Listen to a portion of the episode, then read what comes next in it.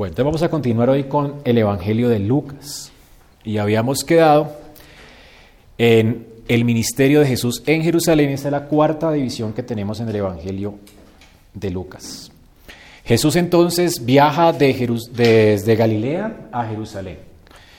Desde el 951 al 1927 es la narración de ese viaje de Jesús hacia Jerusalén. Él estaba enrostrándose es decir, se había propuesto ir a entregar su vida en propiciación por los pecados de su pueblo. Él es el Mesías que vino a entregar su vida y Lucas narra que él, una y otra vez narra que él se propuso ir a Jerusalén. De hecho, él profetiza acerca de que en Jerusalén él va a dar la vida por su pueblo. Así que él tenía esa intención y ese propósito en este viaje. Eso es muy importante. Jesús nunca dudó acerca de la tarea que él tenía como Mesías. Él sabía quién era, él sabía quién era, sabía que el Padre había dicho, este es mi Hijo amado en quien tengo complacencia. Y Lucas nos dice que él sabía que había venido y sabía que había venido a poner su vida en rescate por muchos. Y entonces Jesús viaja de, de, Galilea a Jerusalén. Y tenemos ya desde el 1928 que Jesús llega a Jerusalén. Él entra a Jerusalén cuando, mientras las multitudes lo reciben con algarabía y alabanza. Aquí tenemos este gran evento cuando llega Jesús a Jerusalén por la puerta de la ciudad y la gente lo recibe con palmas en sus manos, ¿se acuerdan? Y tenemos después que él entra al templo. Cuando entra al templo, ve que hay algarabía en el templo, que hay animales en el templo, hay venta de animales. Entonces aquí viene la purificación del templo. Los mercaderes están en un lugar del templo que se llama el patio de los gentiles. En este patio de los gentiles, recordemos que Lucas está hablando acerca de, está hablando a los gentiles especialmente, ¿no? a un pueblo gentil. Y en este patio de los gentiles, los gentiles no podían adorar, porque habían convertido esto en una galería de gente. La galería en Cali es eh, una, un lugar de mercado. Entonces, este mercado era de palomas, de animales para los sacrificios. Entonces el templo, normalmente la gente que era pobre podía venir con palomas al templo a hacer sus sacrificios, pero los, eh, los que gobernaban el templo estaban exigiendo que las palomas que ellos traían no eran aceptables delante de Dios, sino las que vendían allí en el templo. Imagínate, entonces ellos tenían que, eh, un sobrecosto, era, convirtieron eso en un negocio. Y por eso Jesús se enoja y dice que habían convertido su casa la casa del Padre, en cueva de ladrones. Jesús condena entonces eh, a los mercaderes en el templo y los condena especialmente porque el lugar donde ellos estaban ubicados era lugar de adoración para los gentiles. O sea, no estaban dejando de adorar a los gentiles, les estaban estorbando la adoración a ellos. Y Jesús está interesado entonces en que el patio de los gentiles también sea un lugar de adoración. Él está llamando también a gentiles al arrepentimiento. Estas eran las personas que Israel normalmente menospreciaba a los gentiles, les decían como perros y les llamaban de maneras peyorativas, ¿verdad? Y Jesús está interesado en salvar también gentiles. En Lucas 19, 45 y 46, entonces Jesús condena las prácticas pecaminosas que habían corrompido el culto y la vida judía. El culto judío estaba completamente corrompido. Y obviamente Jesús está ahora insultando al liderazgo judío, está condenándolo. Jesús está molesto porque esta área de los gentiles está llena de gente mercadeando. Así que él anhela también que los gentiles entren en la presencia del Creador. Y obviamente aquí no había lugar para ellos, ¿no? En el templo. Jesús lo que está haciendo entonces es restaurando la adoración en el templo. Él quiere restaurar la adoración. Uno de, los propósitos de Dios al llamarnos hacia Él es que le adoremos. Él está buscando adoradores y está buscando que le adoremos. Y Él quiere restaurar nuestra adoración. Eh, Jesús entonces en el Lucas 19, 47 al 21, 38 comienza a restaurar la adoración y a enseñar en el templo. Habló acerca del reino de Dios durante este, este espacio, este periodo, comenzó a hablar acerca del reino de Dios. Y su conflicto fue específicamente con los líderes judíos.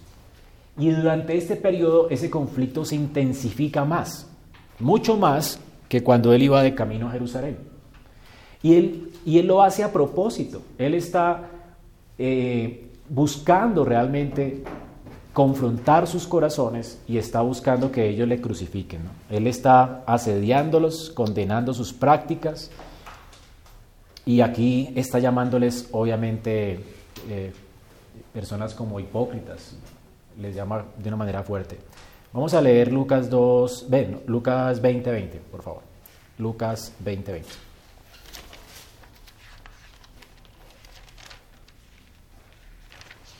Alguien que lo tenga. Y echándole enviaron a espías que se simulasen, simulasen justos a fin de sorprenderle en alguna palabra para que para entregarle el poder y autoridad del gobernador.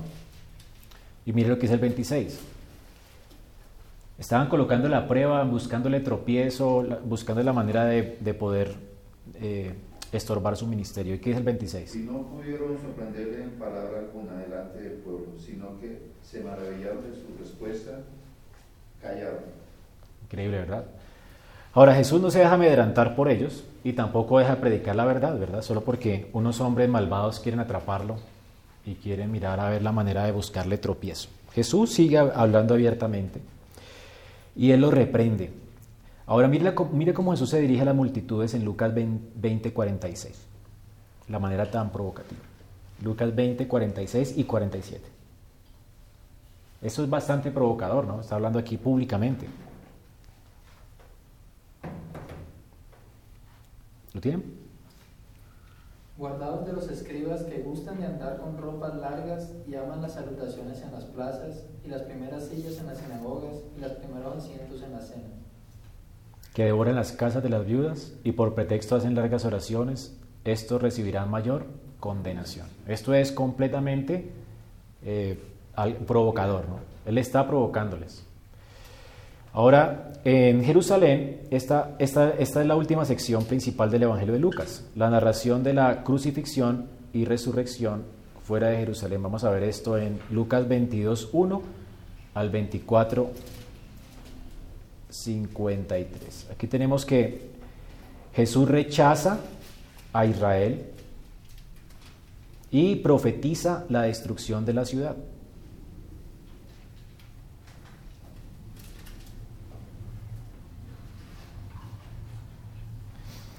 Luego tenemos la crucifixión y la resurrección. Lucas explica entonces cómo Jesús en realidad logró la salvación del pueblo de Dios. Él cumplió con el plan que el Padre se había propuesto. ¿Cómo lo hizo? Él vino a ofrecerse a sí mismo como expiación por los pecados de su pueblo. Y él fue recompensado con el trono de su padre David, gobernando sobre el pueblo como rey. Vamos a ver entonces en primer lugar el arresto el juicio y la muerte de Jesús.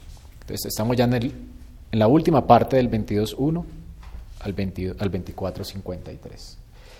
Esto comienza en el 22 del 1 al 6. Jesús es, va a ser arrestado. Aquí se nos narra acerca de la última cena, en el versículo 7 al 38.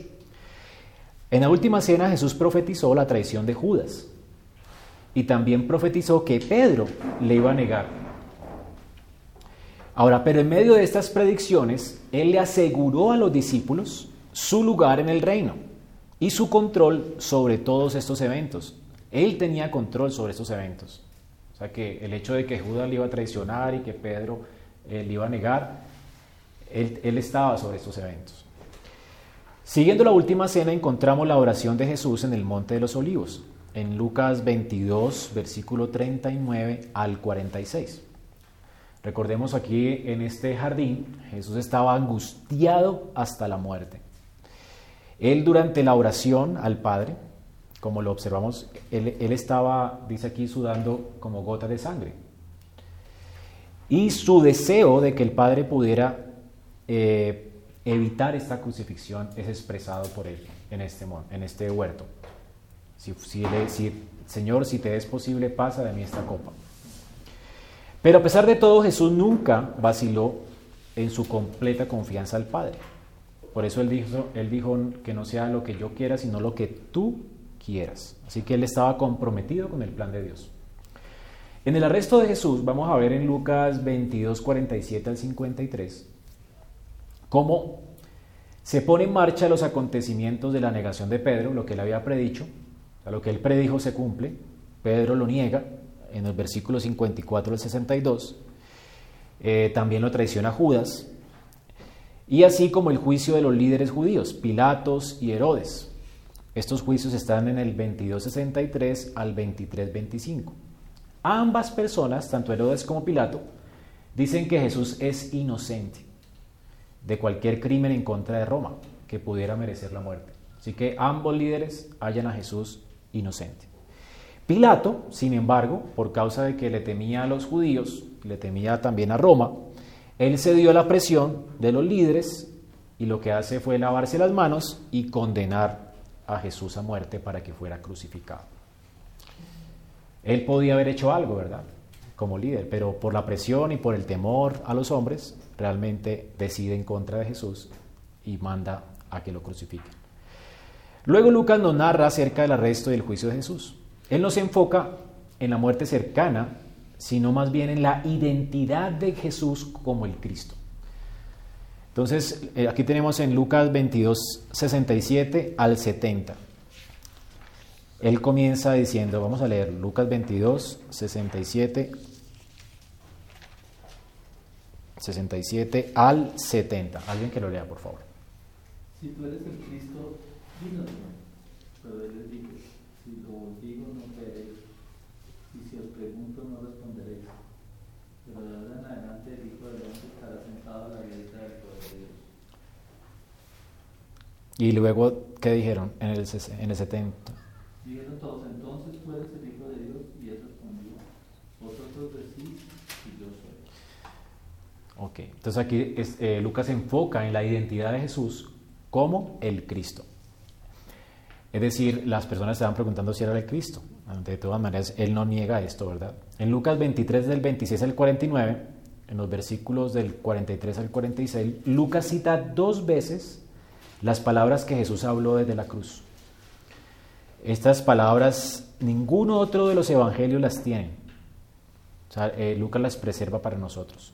Estas palabras enfatizan dos de los puntos que Lucas ha mencionado hasta ahora repetidamente en su evangelio. ¿Cuáles son? Primero, que Jesús está lleno de compasión por los desvalidos, por la gente menospreciada. Lo primero. Y segundo, que Jesús confió en su Padre, quien estaba en control de todos los eventos. Entonces mira, el énfasis de Lucas es muy importante para los creyentes al, que él escribe. Son creyentes que estaban perseguidos, creyentes que estaban, algunos de ellos obviamente dudando si realmente el reino venía o si Jesús era el rey o no. Bueno, aquí tenemos en ese énfasis de Lucas en que Jesús realmente está lleno de compasión por los gentiles, aún por ellos, por los menospreciados, y también que Jesús está en control de todos los eventos, aún de su crucifixión. O sea que la persecución de ellos estaba bajo el control de Dios de un, Cristo que es rey, soberano, quien vino también a morir por nosotros. Eso estaba en control de él. Y Dios, eh, eh, perdón, Cristo está confiando completamente en su Padre. el Padre tiene completo control de todos los eventos de la historia. Entonces no es difícil ver cómo los lectores de Lucas, que eran perseguidos, se podían identificar primero con los sufrimientos de Jesús. A cualquier persecución que tuvieran que enfrentar, realmente Jesús la enfrentó y la, y la enfrentó peor. ¿Ok? Porque en este caso él era inocente. Cualquier persecución que, eh, que, que, ellos enfrentarían entonces no era, no era nada en comparación con lo que Cristo sufrió por ellos, ¿no? Y lo que es más, si su Señor estuvo dispuesto a sufrir, a morir por ellos, ciertamente ellos debían también estar dispuestos a morir por Él. Esa era la idea también de Lucas. Ahora, así que Jesús fue recompensado también por la obediencia y sufrimiento. Recuerden que una vez Cristo sufrió, Él dice toda potestad me da en el cielo y en la tierra. Él recibió toda potestad. Él fue recibido en gloria. Así también los seguidores obedientes que sufrieron por causa de Él también iban a reinar con Él. Así que ellos no tenían que preocuparse a, causa del sufrimiento. Lucas concluye su evangelio con el relato de la resurrección y la ascensión. Esto comienza en el 24.1 al 53. En el capítulo 24.1 al 12, Lucas registró el descubrimiento de la tumba vacía de Jesús. Aquí está el ángel y la incredulidad de los discípulos. Jesús había resucitado de la muerte, como él lo había predicho.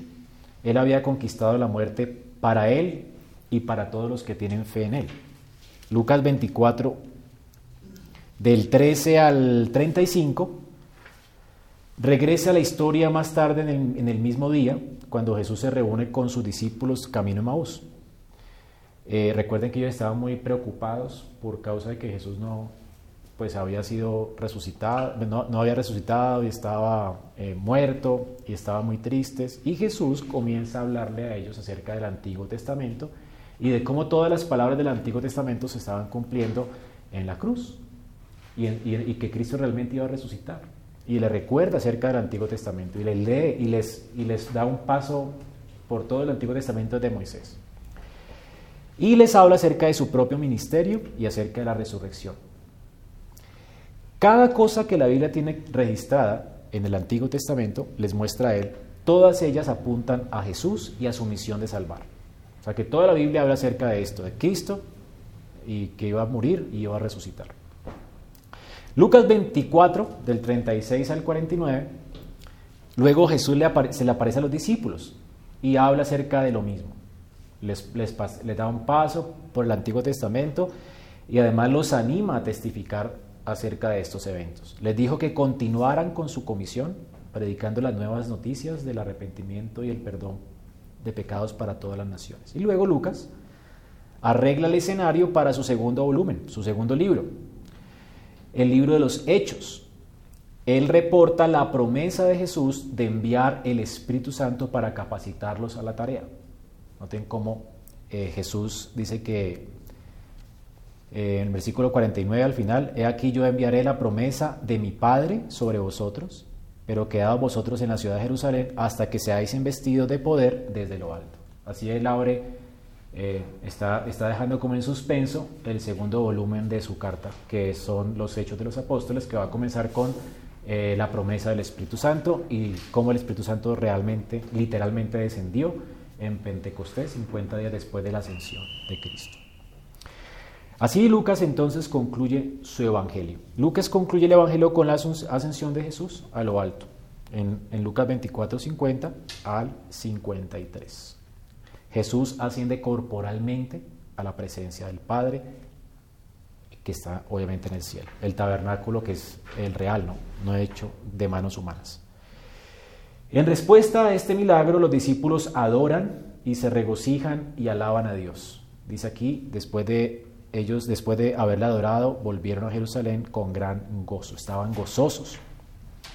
Aquí entonces Lucas nos narra como las buenas nuevas de gran gozo que el ángel había anunciado en Lucas 2.10, finalmente había llegado al pueblo de Dios. Jesús ha resucitado. No solamente nació en Belén, ahora resucitó después de haber muerto por su pueblo. Entonces lo que está en Lucas 2.10, les traigo nuevas de gran gozo, ahora están completamente eh, cumplidas aquí en Lucas al final en el versículo 53, 2 y 53. Ellos están gozosos. Y luego dice que estaban siempre en el templo alabando y bendiciendo a Dios. El Señor entonces es victorioso. De, la, de los muertos, salió y resucitó de los muertos victorioso. Lucas escribió para asegurarle a los gentiles creyentes que habían hecho la elección correcta al seguir a Jesús. A través de la escritura de Lucas, él demuestra que cada aspecto de la vida de Jesús fue parte del plan de Dios para establecer su reino. Eh, él es Dios, ¿verdad? Y Él es el Hijo de Dios, quien estableció el reino de Dios y el reino de David. Él vino para cumplir la profecía de Isaías acerca de la salvación. Recuerden que Lucas estructura así también su carta, ¿no? Acerca de la profecía de Isaías. Él iba a venir a establecer el reino de Dios. Jesús era una persona imparable, de gracia y de misericordia. Él vino a traer gracia y misericordia a todas las naciones de la tierra que estaban bajo su gobierno. Él había inaugurado el reino de Dios y él estaba ofreciendo salvación a todas las familias de la tierra. Y realmente él iba a salvar a todo aquel que fuera fiel a él. Entonces aquí terminamos con la estructura de la carta de Lucas. Ahora vamos a concentrarnos en cuáles son los temas principales de la carta de Lucas. ¿Cuáles son los temas principales que aborda Lucas?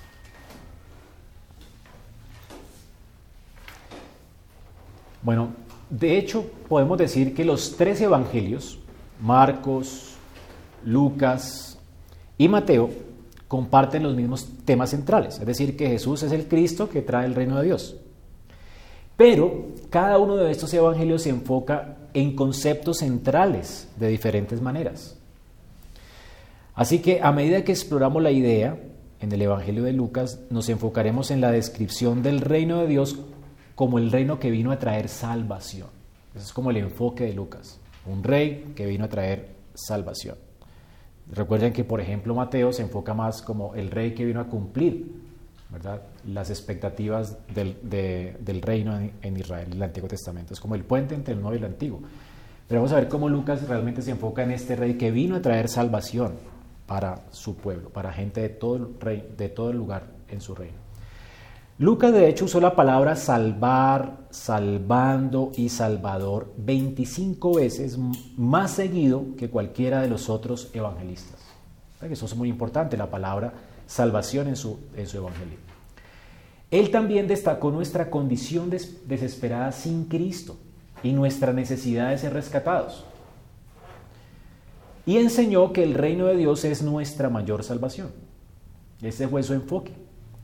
El término salvación está arraigado en la esperanza del Antiguo Testamento. Podemos definirlo, la palabra salvación la podemos definir como liberación de la tiranía del pecado o la libertad del juicio de Dios contra el pecado.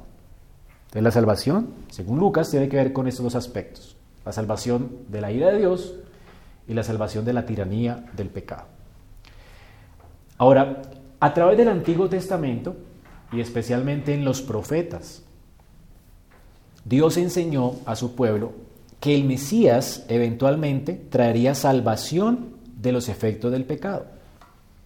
E incluso traería salvación de Dios, de la ira de Dios.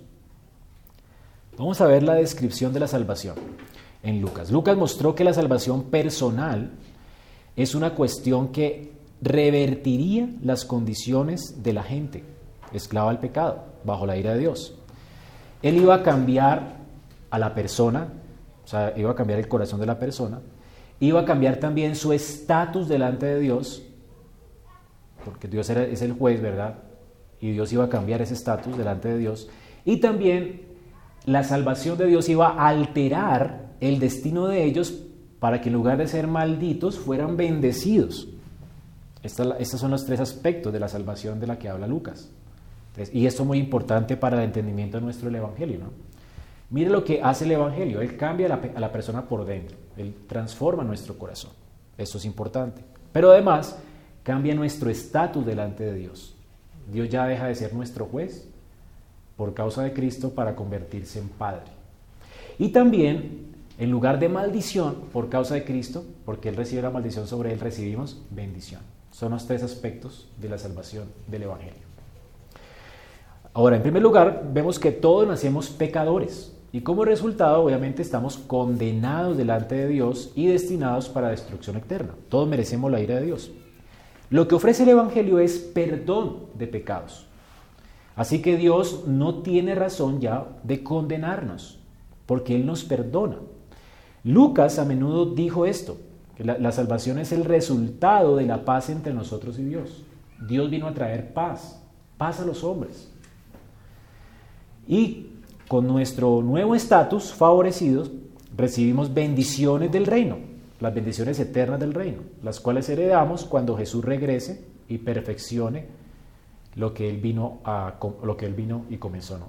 Lo que él vino a hacer. En el reino de Dios, en el reino futuro de Dios, cuando Cristo venga en gloria, ya no va a haber enfermedad, ya no va a haber muerte, ya no va a haber eh, tristeza, sino completo gozo. Así que sin importar cómo sea nuestra vida ahora, vamos a tener estos ricos privilegios de los hijos de Dios. Y aún actualmente los podemos disfrutar. Vamos a ver cómo Lucas habla en Lucas 7:22 sobre, sobre lo que él venía a traer, lo que Cristo venía a traer. Lucas 7:22.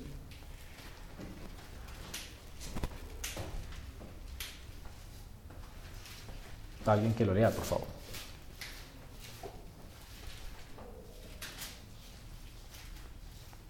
Y respondiendo Jesús les dijo, id, haced saber a Juan lo que habéis visto y oído. Los ciegos ven, los cojos andan, los leprosos son limpiados, los sordos oyen, los muertos son resucitados, y a los pobres es anunciado el Evangelio.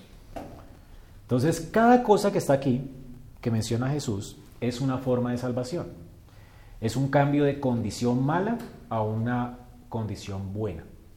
Entonces, en la nueva tierra, en el nuevo cielo y en la nueva tierra, estas malas condiciones serán totalmente eliminadas. E incluso ahora, la salvación nos anticipa estas bendiciones eternas.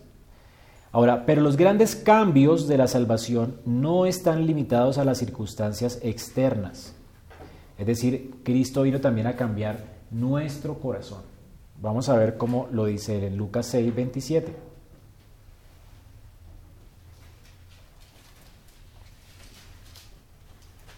Al 36 podemos leerlo.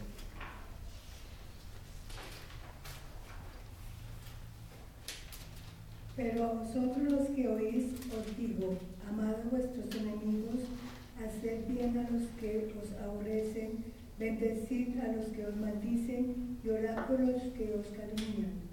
Al que te hiera en una mejilla, preséntale también la otra, y al que te quite la capa, ni aún la túnica le niegues. Cualquiera que te pide, dale, y al que tome lo que es tuyo, no pidas que te lo devuelva. ¿Y cómo queréis que hagan los hombres con vosotros? Así también haced vosotros con ellos. Porque si amáis a los que os aman, ¿qué mérito tenéis? Porque también los pecadores aman a los que los aman. Y si hacéis bien a los que os hacen bien, ¿qué mérito tenéis? Porque también los pecadores hacen lo mismo. Y si prestáis a aquellos de quienes esperáis recibir, ¿qué mérito tenéis? Porque también los pecadores prestan a los pecadores para recibir otro tanto. Amad pues a vuestros enemigos y haced bien y prestad, no esperando de ellos nada, y será vuestro galardón grande, y seréis hijos del Altísimo, porque Él es benigno para con los ingratos y malos. Sed pues misericordiosos como también vuestro Padre es misericordioso. Entonces aquí vemos que realmente tenemos un cambio de corazón. Eso es imposible hacer si no hay un cambio de corazón. ¿Quién puede hacer esto? Un hombre natural es imposible que ame de esta manera a alguien, ¿verdad? Las bendiciones del reino no solo cambian entonces circunstancias externas, también cambian el carácter, el carácter de los hombres, de que, Cristo salva. Al igual que los cambios externos, estos cambios internos se manifiestan parcialmente en el mundo presente, de manera parcial. Y por completo se van a manifestar en el mundo futuro, en el siguiente mundo. Estas bendiciones de la salvación explican por qué una y otra vez en el Evangelio de Lucas la respuesta apropiada a la salvación es el gozo. Fíjate cómo Lucas 6, 21 y 23 el Señor lo dice. Lucas 6, 21 al 23. Bienaventurados los que ahora tenéis hambre, porque seréis saciados. Bienaventurados los que ahora lloráis, porque reiréis.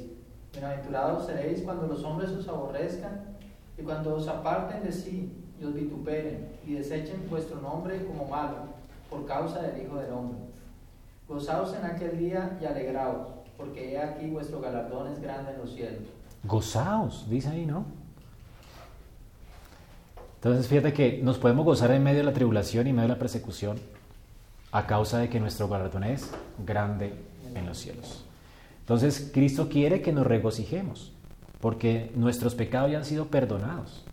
No tenemos cuentas pendientes con Dios. Así que nuestro mayor lío, nuestro mayor problema fue solucionado. O sea que la persecución no es nada, ¿verdad? Con relación a la eternidad que nos espera, lo que estamos viviendo hoy no es nada. Así que tenemos una relación pacífica con Dios. Eso es lo que está diciéndonos acá. Por eso podemos, por eso ya somos bienaventurados. La palabra bienaventuranza tiene que ver con el estatus de alguien que está en pacto con Dios. Entonces fíjate que ya estando en pacto con Dios, habiendo sido perdonados por Cristo, somos bienaventurados. Son aquellos que están en pacto con Dios los bienaventurados. Así que ya se pueden ellos gozar. Lucas 24, 52 al 53 dice entonces, como leemos ahora, que ellos volvieron a Jerusalén con gran gozo. Entonces, el gozo, ¿verdad? El gozo por las bendiciones del reino. Ya no importaba la persecución, no importaba nada, porque el hecho de que Jesús ha resucitado y le vieron ascender a la diestra del Padre, quiere decir que si Él vino a hacer esto, Él no va a incumplir sus promesas, Él va a regresar por su pueblo. Entonces ellos podían estar gozosos, a pesar de las circunstancias que tenían que enfrentar y que Cristo ya les había advertido que vendrían para la iglesia. Eh, también tenemos otro tema importante en el Evangelio y es a Dios como el Salvador. Dios es el Salvador de los hombres. Entonces Cristo vino a traer salvación y la salvación es de Dios. Lucas 1.47 tenemos a María regocijándose porque Dios era su Salvador. O sea, no solamente Cristo vino a salvar, pero la salvación es de Jehová. Dios es el que planeó nuestra salvación. Y María se regocija porque Dios es su Salvador. Luego tenemos el canto de Zacarías. Y Zacarías dice que la salvación es de Dios. Dios está trayendo salvación ahí en Lucas 1, 68 al 79. Luego tenemos a Simeón, cuando Simeón toma a Jesús en sus brazos, en Lucas 2, 29 y 30, él dice estas palabras, ahora Señor, despide, despide a tu siervo en paz, conforme a tu palabra, porque han visto mis ojos tu salvación. Está hablando de Jehová el Padre. Así que él está alabando a Dios por causa de que él está trayendo salvación a su pueblo. Juan el Bautista también proclamó la salvación de Dios en el contexto de la renovación de toda la tierra en Lucas 3.6 y Lucas 18, 26 y 27. Jesús enseñó que la salvación es imposible para el hombre, ¿recuerdan? Cuando estaba hablando con el joven rico. Pero para, los, para Dios, entonces Dios realmente es el que hace posible nuestra salvación. O sea, para el hombre es imposible salvarse, pero para Dios es posible salvar a los hombres. Así que es Dios quien ha estado en el control de la historia y está en el control de la, de la vida de Jesús para traer salvación a los hombres. Así que la salvación, definitivamente, según Lucas, de ninguna manera puede ser alcanzada por la fuerza del hombre o por la inteligencia del hombre o por la determinación de los hombres o por la riqueza de los hombres. La salvación le pertenece a Dios. La salvación es la obra de Dios, es lograda por el poder de Dios. Entonces, solo Dios tiene la autoridad para librar a las personas de su juicio eterno. Y solo Dios tiene el poder para cambiar a las personas en su interior. Y solo Dios tiene el poder requerido para traer a su, su, reino a la tierra. Nosotros no podemos traer el reino de Dios a la tierra. Nosotros oramos, venga a nosotros tu reino. Hay una teología ahora que pretende eh, trabajar para traer el reino de Dios a la tierra. Nosotros no podemos hacer eso. Nosotros estamos llamados no a traer el reino de Dios a la tierra, sino a esperar el reino de Dios, ¿verdad? Porque es Él el que trae su reino a la tierra. Solo Dios tiene poder para esto. Y solo Dios también tiene la habilidad de recompensar a su pueblo con las bendiciones de ese reino. Es Dios que nos bendice y Él tiene la habilidad y el poder para hacerlo. Otro tema importante en Lucas es el plan de Dios el plan de Dios. Ya vimos a Cristo como Salvador, a Dios como Salvador y el plan de Dios. En Lucas 4, recordemos que Jesús se para en la sinagoga y abre el, texto de Isaías y es allí donde Lucas comienza a desarrollar su tema. ¿okay? Cómo Cristo vino a traer la salvación, el plan de Dios. Lucas 4 entonces habla acerca de que Jesús leyó Isaías 61, 1 al 2. Y Jesús asombra a la multitud diciendo, que con él se estaba cumpliendo esa profecía en ese mismo momento y en ese mismo lugar. vemos cómo Dios planeó las cosas, bueno, no solamente porque providencialmente Jesús ese día le tocaba leer ese texto, ¿sí? y fue ese día porque ellos leían la Biblia consecutivamente, y a Jesús ese día le tocó leer ese texto, y ese día dijo, ahora se está cumpliendo hoy eh, a los ojos de ustedes esta profecía. Entonces, realmente todo eso estaba dentro del plan de Dios, ¿no? Lucas continúa demostrando que la salvación es ese plan de Dios revelado, eh, desarrollado en la persona de Cristo. Todo se cumple en Cristo. Y Lucas 24, 44 dice, era necesario que se cumpliese todo lo que está escrito de mí en la ley de Moisés, en los profetas y en los salmos. Y luego en Lucas 9:22 dice, es necesario que el Hijo del Hombre padezca muchas cosas. Era necesario para que se cumpliese la escritura. Y que sea desechado por los ancianos, por los principales sacerdotes y por los escribas, y que sea muerto y resucita el tercer día. Jesús sabía esto. Él entendía el plan de Dios. Ahora, ¿por qué Cristo dice aquí que era necesario? Porque Dios lo exigía. Era la exigencia de Dios en ese pacto intratrinitario para poder salvar al pueblo que él había escogido. Así que cada cosa que le pasó a Jesús era parte del plan de Dios. O sea, no había nada en la vida de Jesús que no fuera parte del plan de Dios. Dios había planeado todo y Jesús entendió su vida como el desarrollo del plan de Dios para la humanidad. Entonces, eso era parte del antiguo plan de Dios. Y ese es, eso es lo que Lucas nos dice, ¿no? Qué bueno es ver nuestra vida así, ¿no? No hay nada en nuestra vida que no sea parte del desarrollo del plan de Dios. No solo para tu vida, sino para la historia humana. Nosotros somos parte de la historia humana. Y todo lo que nos está pasando es parte del desarrollo de ese plan de Dios para la humanidad. Qué bueno vernos dentro del panorama más general de los propósitos de Dios para la historia. Otro tema importante es Jesús como el Hijo de Dios en Lucas. Jesús como el Hijo de Dios. Para Lucas, Jesús es la persona a través de quien Dios está cumpliendo la salvación. O sea que Dios tiene un plan y es a través de Cristo que Dios iba a ejecutar ese plan. Jesús es el Hijo de Dios que fue enviado al mundo para rescatar al pueblo de la condenación. Él iba a morir en el lugar de ellos. Y así podría traer el reino de Dios a la tierra. Algunas veces los cristianos pensamos equivocadamente que el Padre es un Dios furioso, que nos odia, y que Jesús es un hijo rebelde que se levanta a favor nuestro en el cielo, y que se hace hombre y viene a favor nuestro. Pero lo que vemos en el Evangelio de Lucas es que Jesús vino a salvarnos por causa de que su Padre lo envió. O sea que no tenemos a un Dios enojado con nosotros y a un Jesús rebelde, ¿verdad? Que vino a aplacar esa ira de Dios por nosotros. No, Jesús vino y obedeció a la voluntad de Dios porque Dios nos ama, hermanos. Dios amó a su pueblo desde antes de la fundación del mundo. El Padre nos amó. Y fue en respuesta de ese amor que Jesús también vino porque nos amó. Entonces no tenemos a una deidad airada contra el pueblo, ¿no? Tenemos a una deidad amante que vino a satisfacer su ira, que se hizo hombre, ¿verdad? Para poder aplacar su ira y para restaurarnos para sí. Entonces realmente Jesús vino a salvarnos del juicio del Padre porque el Padre nos ama. Entonces eso es importante entender, eh, la salvación desde esa, esa perspectiva. ¿no?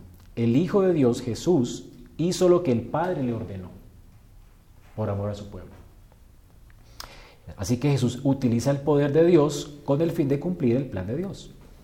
Y de esta manera la obra salvadora de Jesús es una prueba de que Dios el Padre es nuestro Salvador último y, el que nos ama. Qué hermoso, ¿no? Entonces Cristo no solamente es el Salvador, a veces vemos en soterología la salvación como solamente de Cristo, pero realmente la soterología comienza con Dios en la eternidad. Es el Padre quien planea nuestra salvación en Cristo. Otro tema importante es las personas que son salvadas en Lucas. Lucas habla acerca de quiénes son salvados. Lucas nos llama la atención acerca de la gente que Jesús sorprendentemente salva.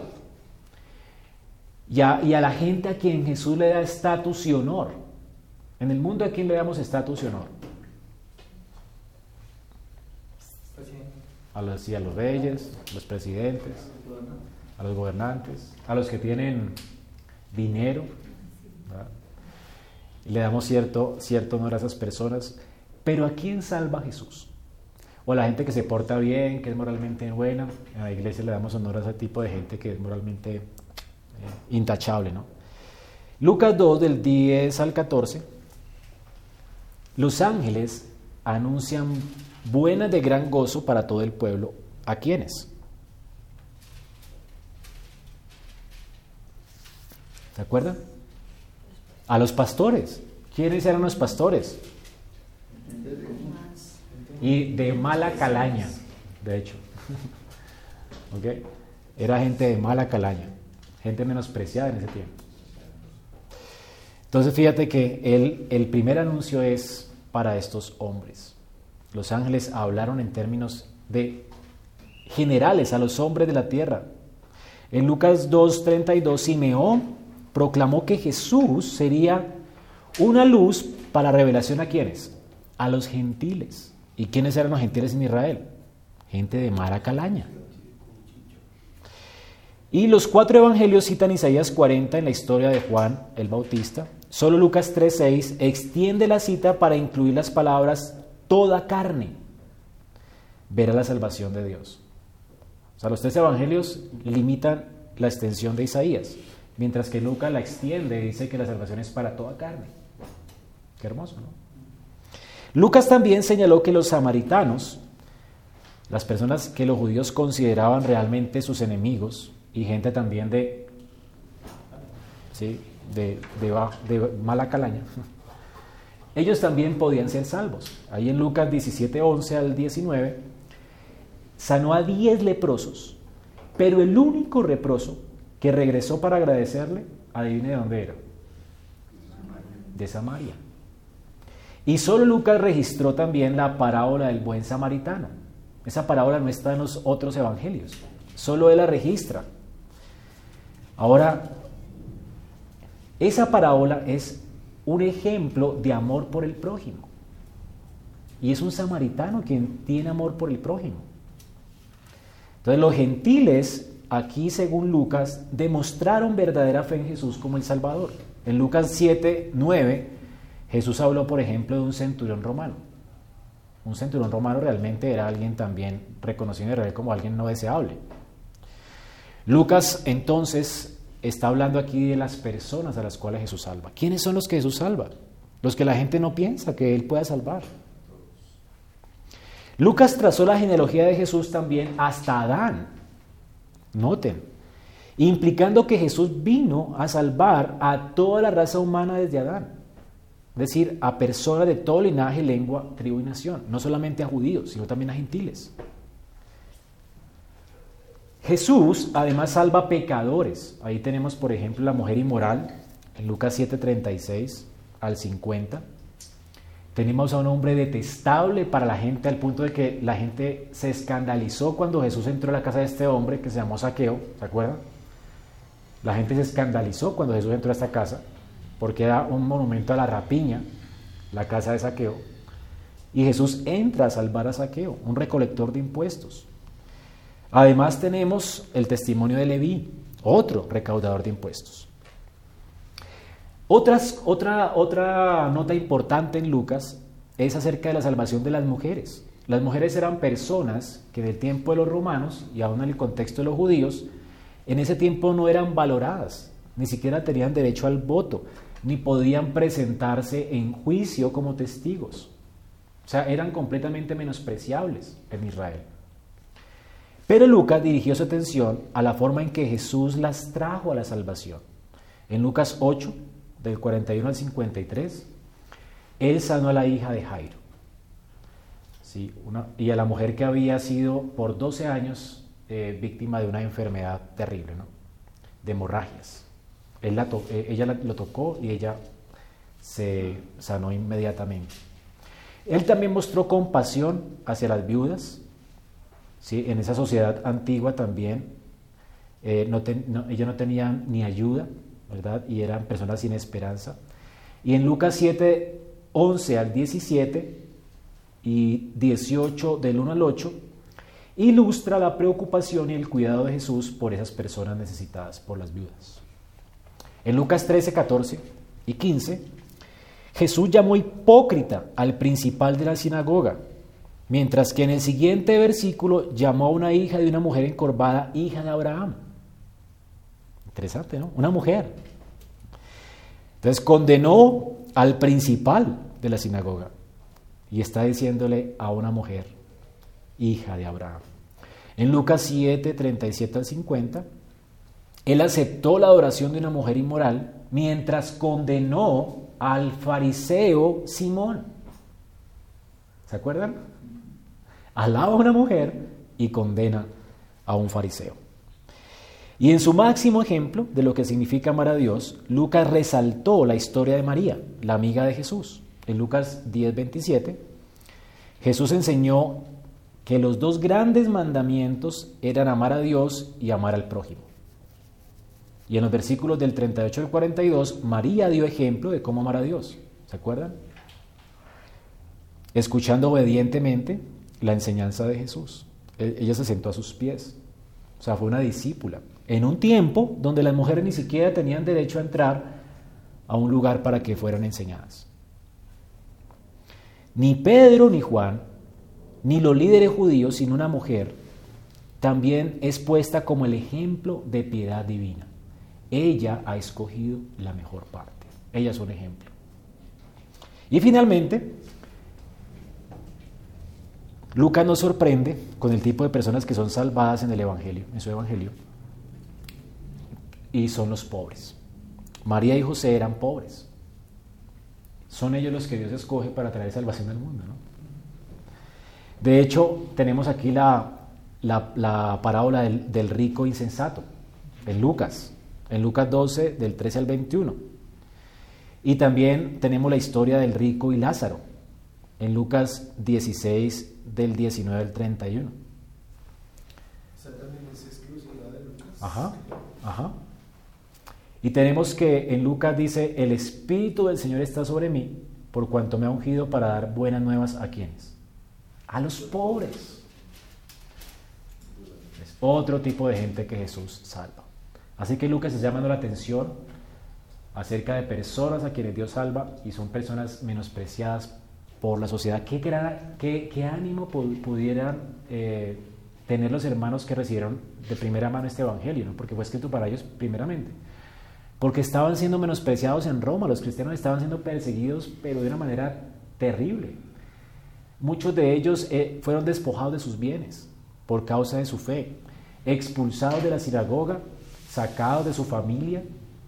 Ahora están recibiendo esta esperanza, ¿verdad? Cristo salva a estas personas. Es increíble. Entonces el Evangelio de Lucas presenta a Jesús en conclusión como el glorioso Hijo de Dios que vino a la tierra como el amante salvador del mundo.